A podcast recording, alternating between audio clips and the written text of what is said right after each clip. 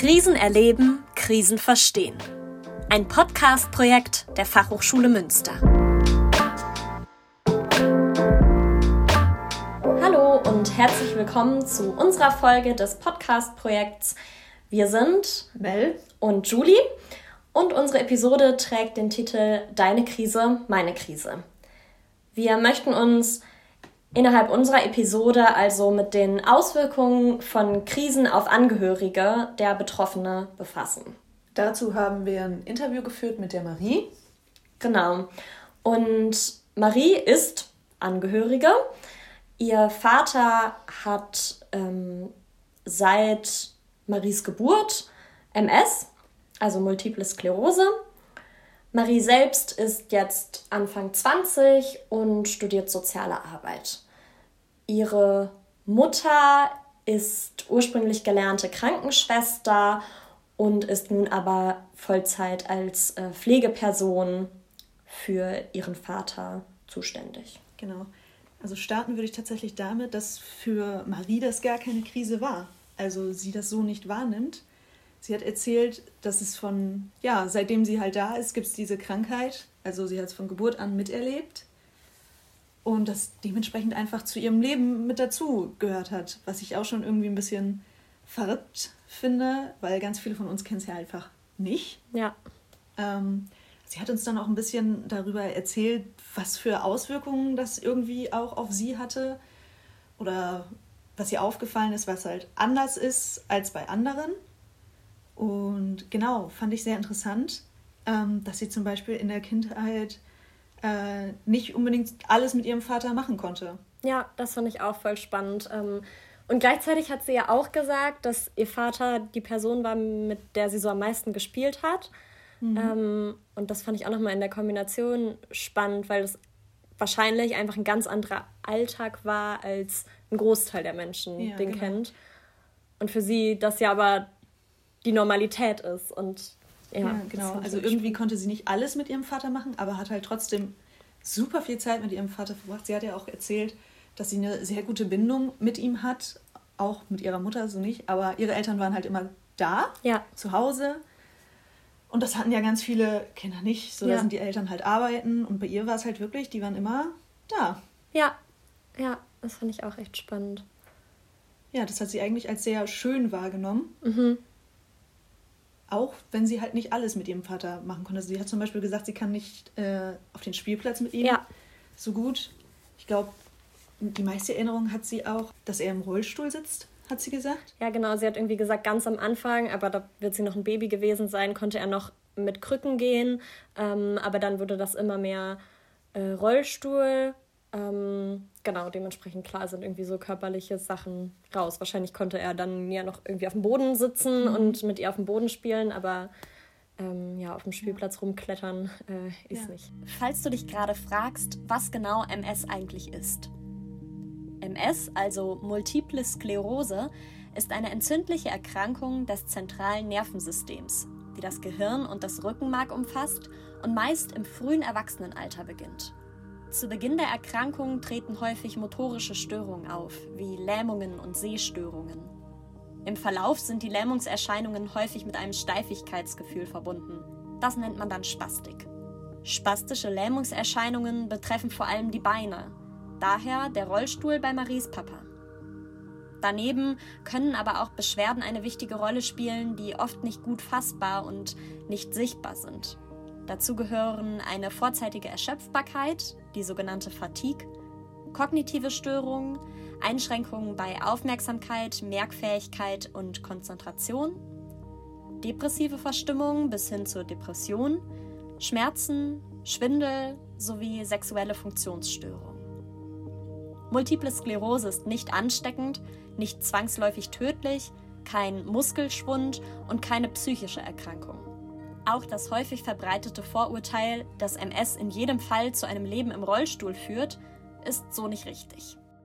Aber sie hat auch erzählt, dass ihr das in ihrer Kindheit gar nicht so aufgefallen ist, sondern erst im, im jugendlichen Alter, ja. als sie dann so ein bisschen Abstand gewonnen hat. Und dann ist ihr erst aufgefallen, so ja, das war irgendwie anders, ja. aber auch nicht zwangsläufig schlimm. Ja. Das ist ja auch vielleicht so ein Ding von, wenn man du hast ja keine Referenz. Also das ist das, was du kennst. Ja. Also warum sollte man über was sprechen, was man für Normalität hält? Ja, und genau. dann, ja. Erst wenn man da so ein bisschen älter ist, andere Sachen kennenlernt, ja. hört, wie es bei anderen war, dann fällt einem das erst auf. Ja. Und was ich auch sehr interessant war, ist, ähm, dass die Mutter den Vater pflegt. Ja. Und sie halt, wenn sie da ist. Ja. Sie ist mittlerweile ausgezogen. Ähm, genau, sie ist, glaube ich, vier, fünf Mal im Jahr mhm. treffen die sich, weil ihre Eltern jetzt auch weiter weg wohnen. Genau, also die meiste Zeit des Jahres wohnen ihre Eltern auf einer kanarischen Insel, weil das einfach mit dem Klima besser ist, auch mit der Muskulatur, weil durch MS ja die Muskulatur betroffen ist. Ähm, und das wärmere Klima da halt ähm, besser ist als die Kälte in Deutschland und dementsprechend sind ihre Eltern nur im Sommer in Deutschland. genau, und da besucht sie die dann halt ein paar Mal, ähm, aber jetzt halt auch nicht irgendwie wöchentlich oder monatlich oder so. Ja, und dann haben wir Marie natürlich auch gefragt, was sie so belastend findet oder ob es da irgendwas gibt. Und da meinte sie auch, dass sie viel Sorge über die Zukunft hat. Ja. Wie es irgendwann weitergeht. Ja. Weil ihre Eltern werden natürlich auch nicht jünger. Ja. Wie bei allen. Ja. Halt einfach. Da macht sie sich halt Gedanken drum. Was mir auch viel aufgefallen ist, dass Marie sich viel darüber Gedanken macht, wie es ihren Eltern geht. Ja. Und gar nicht so ja, sich da in den Fokus zwischenzeitlich stellt, sondern viel eher, was kann ich tun, dass es hilft oder was könnte den beiden helfen, ja. wie kann ich irgendwie zur Entlastung beitragen. Ja. Und das finde ich auch schon, ja, zwar ziemlich stark von ihr, so ja, nicht, voll. aber auch das anstrengend.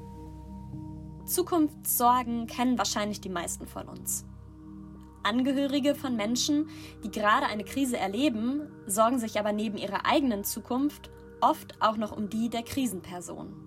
Es liegt also eine Doppelbelastung vor. Eine Studie aus dem Jahr 2016 hat gezeigt, drei Viertel der befragten Angehörigen fürchten sich davor, dass sich der Zustand der Krisenperson weiter verschlechtern könnte.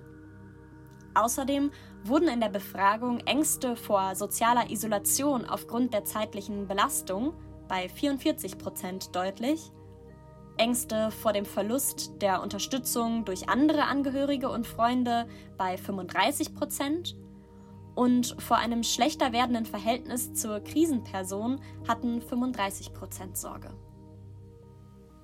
Ja, das ja. stelle ich mir auch super schwierig vor. Also es ist halt ihre Normalität. Mhm. So. Ähm, und gleichzeitig hatte ich irgendwie das Gefühl, dass sie wenig tatsächlich bei sich und ihrer Krise quasi ist, ja, genau. sie wirklich ihren Fokus total auf ihrem Vater, aber auch auf ihrer Mutter, die halt pflegt, mhm. äh, die auch Vollzeit pflegt. Also das ist ihr Job ja, genau. jetzt, wo ich auch kurz so dachte, uff, ähm, ja. ganz schönes Päckchen, was sie da trägt. Ja, genau, aber auch so unbewusst trägt. Ja. Also es ist ja gar nicht so, so bewusst, würde ich sagen. Das macht sie halt einfach, weil sie das schon immer macht. Ja, voll. Sie hat kurz erzählt, dass halt bei ihr auch das Risiko höher ist für MS. Mhm. Und das ist ja auch große Angst, kann ich mir vorstellen. Ja, ja, ja, kann ich mir auch vorstellen. Wobei ich das Gefühl hatte, dass sie sich vielleicht auch zum Glück mhm. ähm, damit noch nicht so viel beschäftigt hat, weil ich weiß gar nicht, ob wir es gefragt haben oder ob sie es gesagt hat, ähm, dass man sich nicht darauf testen lassen kann. Genau, und dass sie Spoiler, das, ja. es gibt Möglichkeiten. Ja, aber dass sie es auch nicht machen würde. Genau. Kann ja. ich auch verstehen. Kann ich auch verstehen. So manchmal ist Unwissenheit angenehmer. Ja. Kann ich mir vorstellen. Ja, und gleichzeitig, also, ja, wie du auch schon gesagt hast, irgendwie super gruselig, wenn man das so quasi miterlebt und auch eigentlich die ganze Zeit denken könnte, okay, es könnte auch mein Schicksal sein. Ja. Sitze ich da in, keine Aber Ahnung. vielleicht liegt es auch daran, weil wir von außen so drauf gucken. Ja, ja, das stimmt und das dann nur für uns quasi gruselig ist, ja. aber von bei ihr, wie gesagt, von ja. Anfang an da war. Ja. Ja, das stimmt. Sie ist ja jetzt ausgezogen und sieht ihre Eltern nicht mehr so oft mhm. wie damals. Und dann hat sie auch erzählt, dass es ihr jetzt auch doller auffällt, wenn sich wieder irgendwas verändert oder irgendwas mhm. verschlechtert, wenn er sich vielleicht, wenn ihr Vater sich gerade vielleicht nicht so gut bewegen kann oder so. Mhm. Und das ist dann ja auch, wenn du das so täglich siehst, ja. fällt es dir nicht so auf, als wenn ja. du dann ein halbes Jahr die beiden nicht gesehen hast und dann siehst du sie wieder. Ich kann mir auch vorstellen, dass das auch ein Schock ist jedes Mal. Klar, ja, das glaube ich auch. Wenn das so, ist ja ein bisschen so, wie wenn man einen Menschen seit langem nicht mehr sieht und plötzlich sind die Haare gefühlt einen halben Meter länger. Ja. So, nur dass es da halt in eine andere Richtung geht. Ähm, und natürlich auch irgendwie die Frage ist, natürlich kriegt sie Sachen mit, wo er vielleicht in seiner Mobilität eingeschränkt ist und gleichzeitig manche Sachen dadurch, dass sie ausgezogen ist, kriegt sie wahrscheinlich nicht mehr mit. Also sie hat ja auch irgendwie erzählt, dass er immer so zwei bis drei Stunden alleine bleiben konnte und eine gute Nacht ist, wenn er um 5 Uhr erst aufstehen muss. Solche Sachen sind natürlich irgendwie raus, aber sowas wird ja scheinbar auch schlechter. Also so der Pflegeaufwand wird ja einfach wesentlich höher vermutlich. Ja, und dann hat Maria auch erzählt, dass sie, ähm, wenn sie dann zu Besuch ist in der Heimat, dass sie dann auch versucht, einfach ihre Mutter zu entlassen und dann halt sie zwei, drei Stunden mal da ist und die Aufgaben so ja. übernimmt. Ja. Ich meine, für die Mutter super gut, dass das dann mal möglich ist, dass sie da entlastet wird und da auch einfach mal eigenen Freizeitaktivitäten nachgehen kann, sich mit Freundinnen treffen kann ähm, und gleichzeitig natürlich auch krass, weil das so eine super frühe Umkehr der Rollen ein Stück weit mhm. ist. Natürlich an irgendeinem Punkt im Leben passiert das wahrscheinlich den meisten, ja. ähm, dass es sich so ein bisschen dreht und die Kinder mehr auf die Eltern schauen ähm, und gucken, wie es denen geht, ähm, wie muss man da vielleicht unterstützen, Pff, keine Ahnung, alten Wohneinrichtungen und so weiter und so fort. Ähm, aber jetzt ist Marie Anfang 20. Ja, genau. Und sie macht das ja auch schon. Ja. Sie macht das ja nicht erst seit gestern so. Ja. Sondern auch wirklich schon seit einer geraumen Zeit. Ja. Ja. Das ist auch spannend. Finde ich auch sehr. Also, ich weiß nicht, ob ich das so könnte. Ja. Wahrscheinlich. Aber bei ihr ist es halt auch nochmal so, ja, irgendwie halt der Alltag, wie sie gesagt hat, ne? Ist halt schon immer so. Ja, das habe ich gerade auch gedacht. Sie kennt natürlich auch nichts anderes. Ja, ich glaube, da kann man sich schlecht, schlecht reinfühlen, schlecht vergleichen, weil ich kenne es halt nicht. Ja, und ich, ich fand es auch verrückt, dass sie von außen so keine, keine andere Hilfe haben, sondern es machen wirklich die beiden. Ja. Und auch nur die beiden. Ja. Ja. Das ist echt ein ganz schönes Laster. Und da ja auch irgendwie, also sie hat, glaube ich, gesagt, dass ähm, er früher mal Sachen ausprobiert hat, ähm, so therapeutische Maßnahmen in Physio, whatever, neurologisch ja. und so weiter. Aber da die größte Zeit wirklich ihre Mama, die, ich weiß nicht, ob wir es schon gesagt haben, gelernte Krankenschwester ist, also die hat schon Ahnung. Mhm. Und gleichzeitig ist das natürlich ein 24-7-Job. Ja, so. genau. Und gleichzeitig ist auch noch dein Mann, also es sind ja noch unterschiedliche Ebenen. Und ansonsten war da ein Physio mit, äh, mit drin quasi im Hilfesystem und die Hausärztin. That's it. Ja, um, ähm, genau. Also du kommst nicht von der Arbeit nach Hause und es ist getan, sondern du bist halt wirklich quasi dauerhaft in Arbeit. Ja, ja. Ja, die Arbeit ist dein Zuhause oder Und das sehen ja, das sehen ja die wenigsten, würde ich behaupten. Ja. Wie viel da auch hintersteckt. Ja. Weil du kommst nicht einfach nach Hause, setzt dich auf dein Sofa und es ist Ruhe. Ja. Sondern ja. du lebst quasi bei der Arbeit, was jetzt aber auch gar nicht böse oder schlecht gemeint nee. ist, sondern halt auch einfach, es ist ja nicht nur Arbeit. Es ist ja deine Familie, ja. du liebst die Person, du kümmerst dich gerne, ja. weil du diese Person halt einfach liebst, aber es ist ja trotzdem viel. Und das den ganzen Tag, den ganzen und auch die ganze Nacht. Also ich ziehe meinen Hut äh, wirklich sehr mehrfach vor, äh, ja, genau. vor ihrer Mutter und auch vor Marie natürlich. Ähm In Deutschland wurden im Jahr 2019 etwa 80 Prozent der Pflegebedürftigen von Angehörigen zu Hause gepflegt. Die meisten davon ohne Unterstützung von Pflegediensten. Einen Menschen zu pflegen kann aufgrund von Tätigkeiten wie Heben, Lagern und Stützen körperlich ziemlich anstrengend sein. Einer Studie aus dem Jahr 2018 zufolge berichteten mehr als vier von zehn pflegenden Angehörigen von Rücken- oder Gelenkschmerzen. Gut jeder fünfte Angehörige gab an, dass die Pflege meistens oder immer die körperliche Gesundheit beeinträchtigt. Häufig kommt es durch die Pflege auch zu einer psychischen Belastung. Dazu gehören Scham, Trauer, Stress, soziale Isolation und Hilflosigkeit. Bei mehr als der Hälfte der befragten Pflegenden zeigten sich in der Selbsteinschätzung Anzeichen einer Depression. Weitere Informationen zur Vorbeugung und/oder Umgang mit der Situation als pflegende Person findest du unter gesund.bund.de slash Belastungen-pflegende-Angehörige. Das ist nicht ohne. Ja, und da finde ich es verrückt, dass das nicht so viel gesehen wird.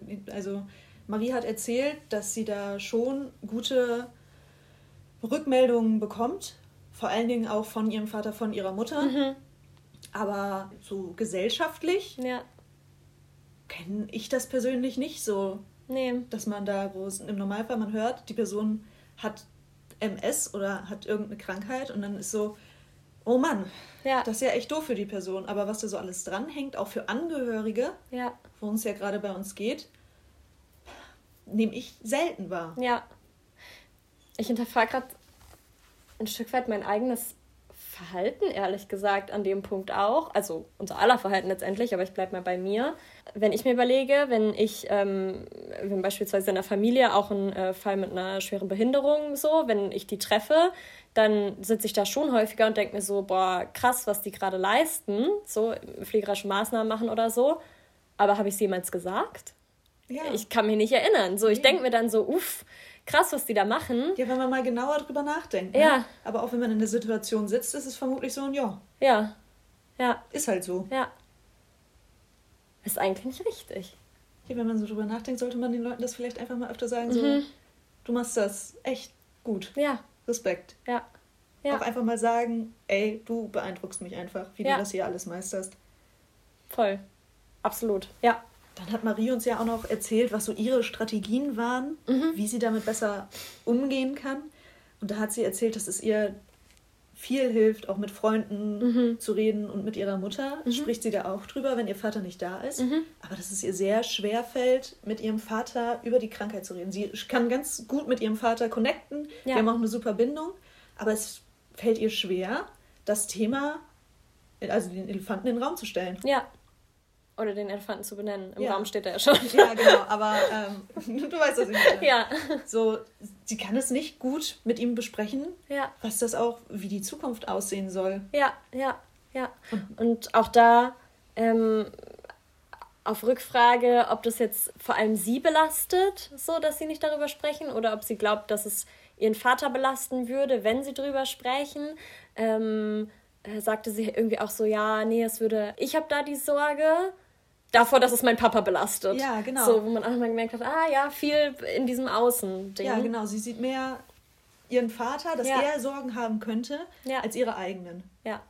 ja. Also sie nimmt sich da wirklich sehr zurück. Ich kann mir auch vorstellen, dass das viele Angehörige machen, die dann eher sagen so, ja, mir geht es gerade vielleicht nicht gut, mhm. aber was ist, wenn das so auf die andere Person fallen könnte? Das kann ich dir vielleicht einfach nicht zumuten, zum Beispiel. Das finde ich ja eigentlich ganz verrückt auch. Ja. ja, vielleicht ist das auch ein Stück weit Reproduktion der Gesellschaft, fällt mir gerade so auf. Also, dass die Angehörigen selbst quasi ein Stück weit sagen, ja, klar ist das anstrengend für mich, aber der Person geht es noch viel schlechter. Mhm. Reproduziert ja eigentlich so ein Stück weit dieses, dass wir als Gesellschaft selten die Angehörigen ähm, wertschätzen und sagen, hey, krassen Job, den du da machst, mhm. sondern dass wir im Zweifelsfall auch eher sagen würden, ach scheiße, dass du im Rollstuhl sitzt oder ja. was auch immer. Ja, genau. ähm, spannend, dass es da ja so ein Stück weit, also auch total verständlich, aber dass das quasi schon von den Betroffenen selbst übernommen wird und die Angehörigen selbst dann sagen, ja, also mich belastet jetzt, dass es meinen Vater belastet, also eigentlich mehr bei denen sind. Ja. ja. Marie hat auch erzählt, dass sie sich gewünscht hätte, mhm jetzt im Nachhinein, mhm. dass ihre Eltern ihr vielleicht irgendwie ja aufgezeigt hätten, was sie auch hätte tun können. Also wenn es irgendwie eine Selbsthilfegruppe wäre oder ähnliches, weil als Kind kommst du da natürlich nicht dran, kennst du vielleicht auch gar nicht. Nee. So, und das hätte sie sich schon gewünscht, dass da irgendwie ja drüber gesprochen wird. Ja. Über solche Dinge, was es da für Möglichkeiten gibt. Ja, generell so Thema Kommunikation fand ich, ist sehr häufig aufgetaucht in dem mhm. Interview. Ein Gespräch mit ihrem Vater über die Erkrankung hat nie stattgefunden. Ähm, und auch, dass das Thema, als sie ein Kind war, aber auch jetzt, mittlerweile mehr, aber als sie ein Kind war, quasi nicht drüber gesprochen wurde. Ja, ähm, genau. Gar nicht, so wie sie es erzählt hat, glaube ich, gar nicht böswillig so, sondern es war halt da ähm, und wurde so angenommen. Ähm, aber dadurch können natürlich auch Unterstützungsangebote gar nicht stattfinden, quasi, ja. weil es nicht bewusst im Raum steht. So. Ja. Wir haben jetzt viel darüber gesprochen, was, was Marie alles so belastet hat und was für Sorgen sie sich macht. Aber Marie hat ja auch erzählt, dass sie einiges Positives daraus ziehen mhm. konnte. Wie zum Beispiel, dass sie viel Zeit hatte mit ihren Eltern, äh, was andere vermutlich gar nicht hatte. Oder dass sie jetzt einen mega guten Kontakt mit ihrem Vater hat, eine super Bindung. Sie hat auch sich ganz süß äh, ein Papakind genannt. Ja. ja, und dass sie auch ähm, sehr empathisch dadurch geworden ist. Ja. Und dass sie das vielleicht auch so ein bisschen in die soziale Arbeit mit reingebracht hat. Ja.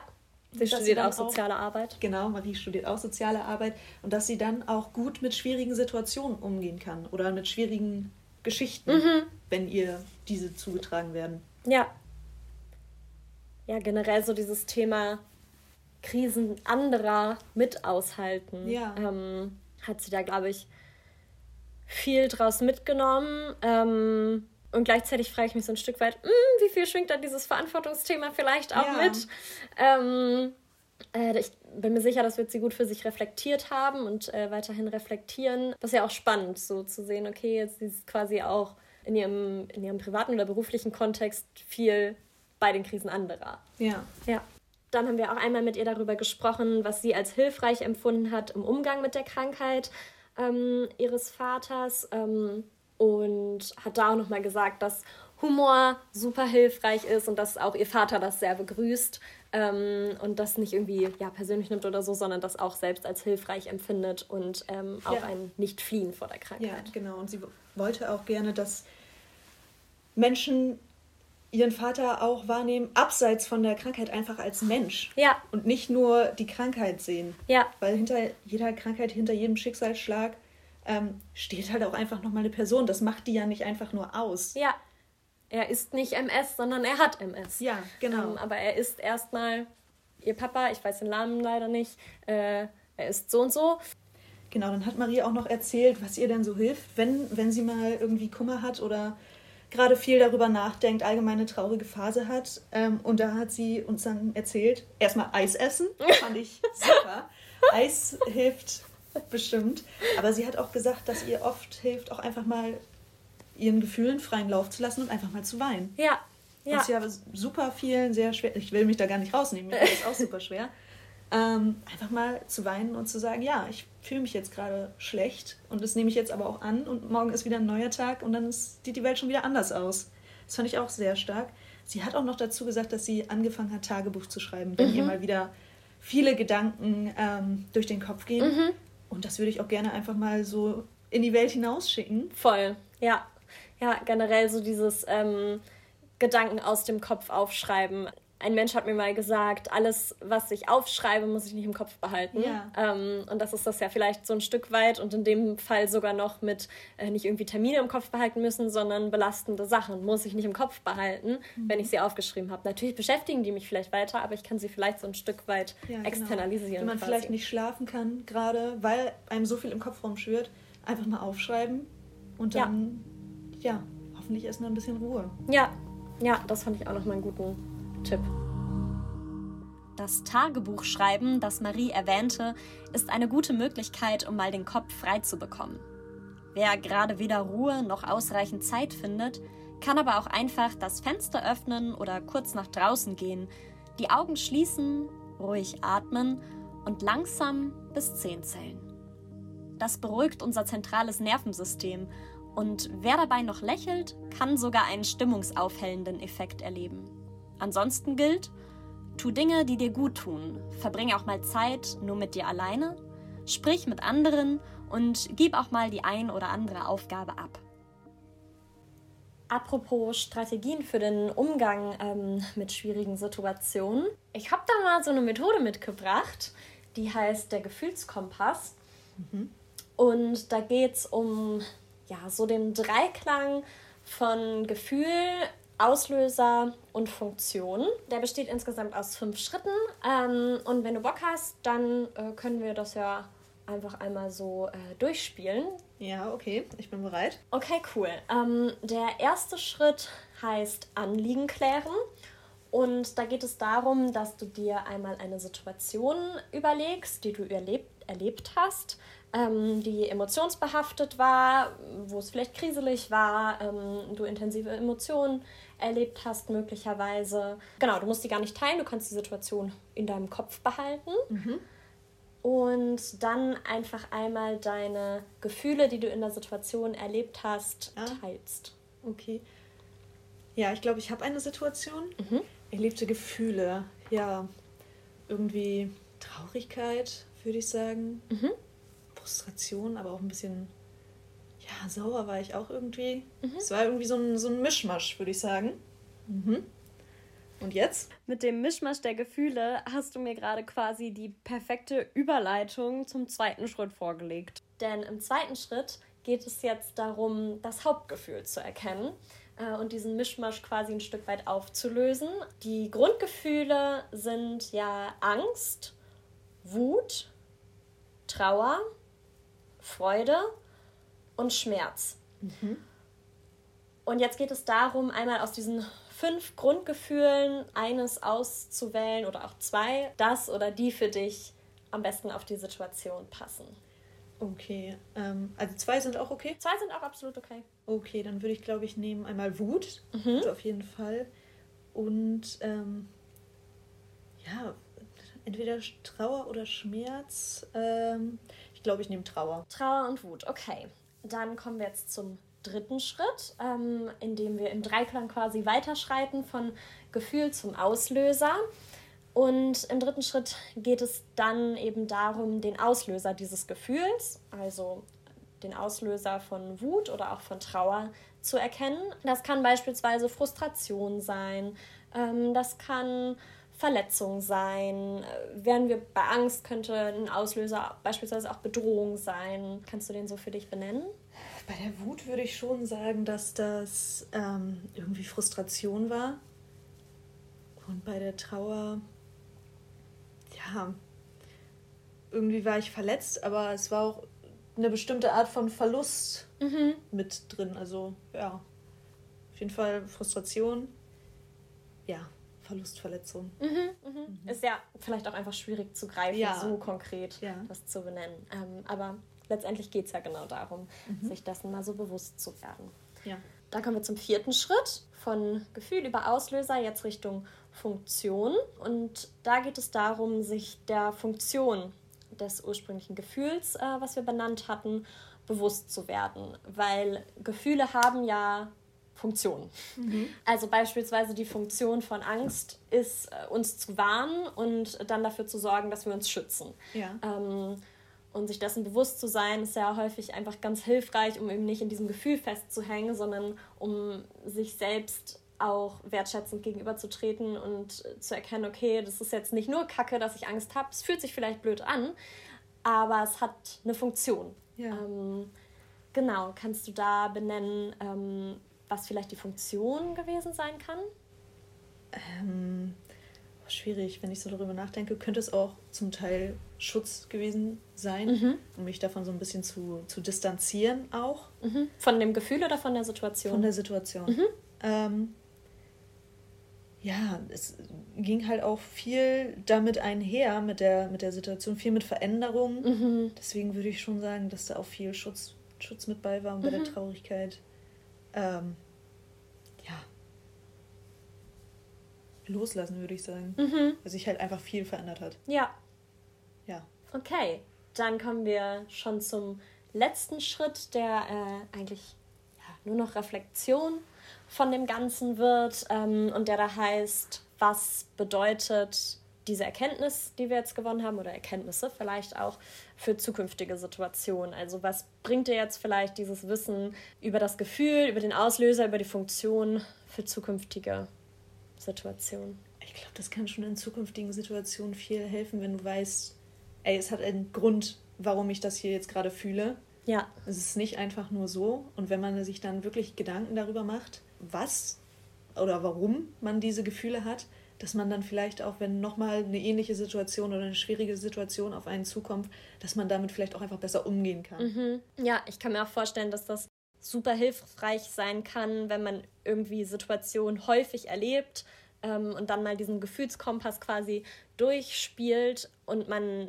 ja, sich seine eigenen Motive vielleicht auch ein Stück weit mehr bewusst wird und merkt, oh krass, in den und den Situationen bin ich irgendwie immer wütend oder bin ich immer traurig und ich verstehe aber eigentlich gar nicht so genau, warum. Mhm. Ähm, also in dem Moment ist es dann vielleicht, weil, keine Ahnung, meine Frau mir keinen Käse mitgebracht hat aus dem Supermarkt, aber vielleicht ist es ja eigentlich gar nicht der Grund, sondern ja. der Grund ist eigentlich boah, viel tiefer. Ja, genau. Also da ist es vielleicht auch nochmal super hilfreich bei ja. so immer wiederkehrenden Sachen. Ja, genau, dass man das einfach einmal verstehen kann, sich selbst verstehen kann, sich selbst auch reflektieren kann, woher kommt das denn jetzt überhaupt? Ja, ja, und das kann ja vielleicht auch, ähm, um den Bogen zu schlagen, irgendwie Situationen, die man eben äh, durch die Krise des Angehörigen erlebt hat und die irgendwie getriggert werden im Alltag, dass da dann wieder Sachen hochkommen. So. Mhm. Und ähm, sich da vielleicht mal darüber bewusst zu werden, okay, wie ging es mir denn damals mit der Situation, was hat das vielleicht mit mir gemacht, kann bestimmt ganz hilfreich sein. Ja, das glaube ich auch. Ja, cool. Vielen Dank, dass du es mit mir durchgespielt hast. Ja, ähm, ich hoffe, es war hilfreich.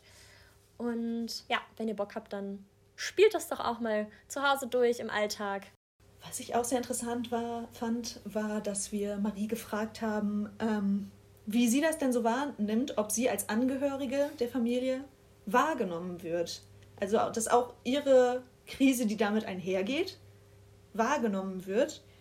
Und da meinte Marie, teils, teils. Also, Familie sieht das natürlich.